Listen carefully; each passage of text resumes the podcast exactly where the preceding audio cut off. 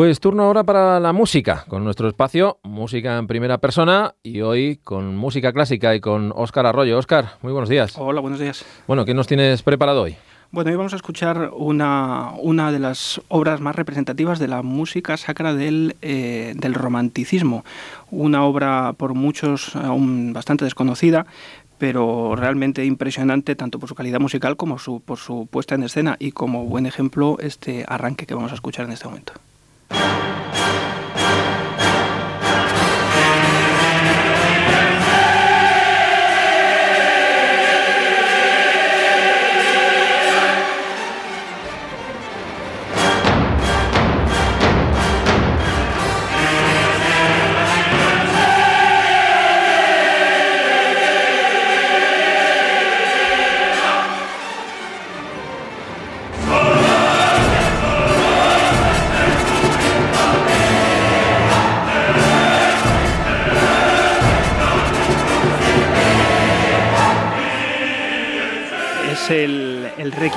Giuseppe Verdi, eh,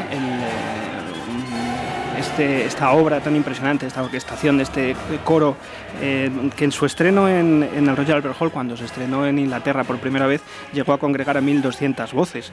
Eh, estamos hablando de una composición para orquesta, para coro, para cuatro solistas, eh, y además una obra muy, muy curiosa porque todo el mundo conoce a Verdi por sus óperas, eh, por la cantidad de óperas que escribió, pero seguramente este requiem es muy original en ese sentido, aunque la gente tiene en mente otros, otros requiems como el de Mozart o otro tipo de, de composiciones, pero este requiem de alguna manera utiliza los, los, elementos de, pues la, de, la, ópera, aunque no es una ópera, pero tiene muchos elementos que parecen, que parecen las óperas. Eh, están compuestos en 1873, había, Verdi había compuesto ya 26 óperas, entre su Aida y su Otelo pues escribió esta, este requiem, de, este requiem eh, sobre el modelo de la música, de los, digamos, de los textos bíblicos sobre los que se escribían los requiems eh, habitualmente. Que será un requiem, pero esto resucita a los muertos, ¿eh? este pues, arranque, este inicio que hemos tenido. Sí, sí, pues ese, este es el principio del, del, de, la, de, la, secuencia, del Dies Irae, pero vamos a escuchar también el número que viene a continuación, que no es menos impresionante, el Tuba Mirum, en el que se rememoran esas trompetas de alguna manera de la del Apocalipsis. Una, una música impresionante. Vamos a escuchar ese crescendo que hacen estas trompetas.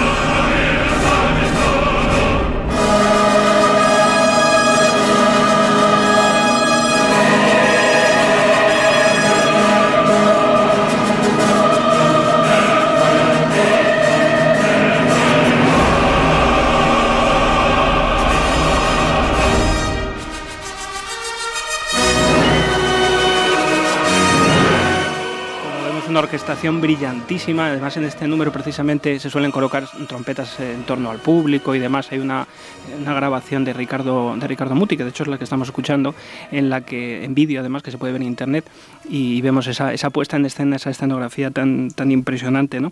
Eh, como digo, eh, aquí en Verdi volcaba toda su experiencia compositiva después de todo ese torrente de óperas que había, que había escrito. Hay que pensar que esto lo escribió además eh, a la muerte de Alessandro Manchoni un amigo conocido de él, también con fuertes implicaciones políticas, porque en ese momento estaba el asunto de la reunificación italiana y de alguna manera él sumó toda esa, estética o toda esa forma de, toda esa su experiencia musical y sus implicaciones políticas, aunque el, Requiem nació realmente como un homenaje a Rossini, porque eh, se, gestó el hacer a la muerte de Rossini un, eh, un Requiem conjunto entre varios compositores y, Verdi aportó su parte, pero finalmente aquel proyecto se frustró y Verdi continuó componiendo su propio, su propio Requiem. Vamos a escuchar un poco del, del Lacrimosa, eh, que nos va a recordar también bastante al, al, Requiem de, al Requiem de Mozart, al Lacrimosa famoso del Requiem de Mozart, pero con un tinte mucho más italiano, con ese melodismo italiano propio de la, de la ópera verdiana.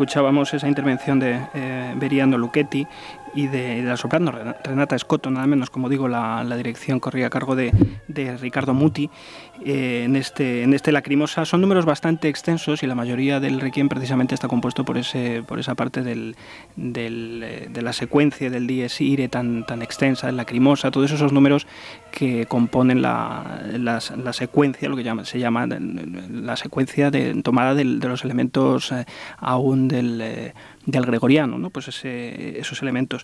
Vamos a escuchar también otra, otra pequeña sección de los, de los solistas en este mismo Lacrimosa para ver realmente el talento de Verdi para el, para el manejo de las, de las voces, en este caso una pequeña intervención de los solistas a capela.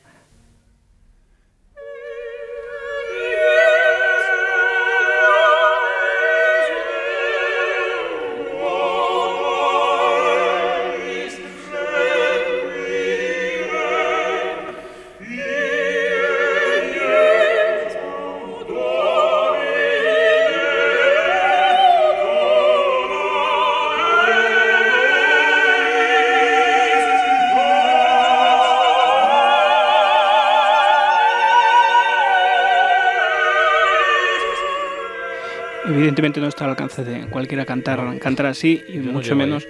No, y además es que realmente la, capacidad de empaste que tienen estos cuatro solistas y bueno, el talento de, de Muti para ponerles en orden, ¿no?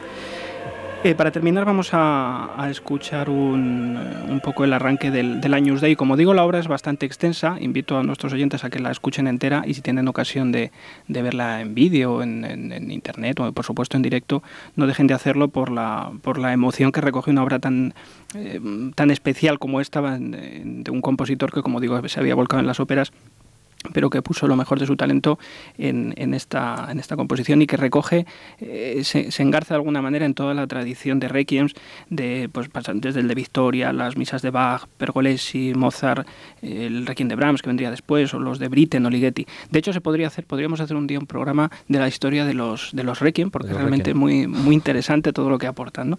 Como digo, vamos a terminar un poco con el, con el Dei, eh, es muy original también, porque utiliza una melodía de estas también de ambiente italiano, ¿no?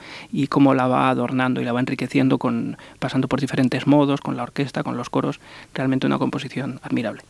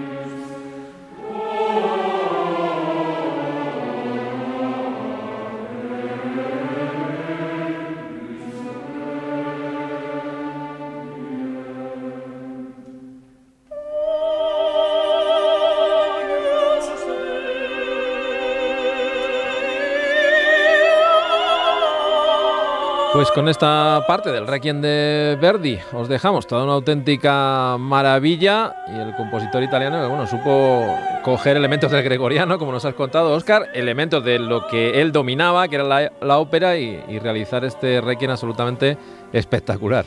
Lo es, desde luego. Ahora estos días que tenemos todos mucho tiempo libre, espero pues que la gente escuche mucha música. Desear a todos en el 2020 un año lleno de, lleno de música, unas felices fiestas navideñas y bueno, lleno, lleno de música y de buena, de buena compañía, que desde luego es lo mejor que podemos hacer en estas fechas. Eso es. Muchas gracias y felices fiestas, Oscar. Felices fiestas.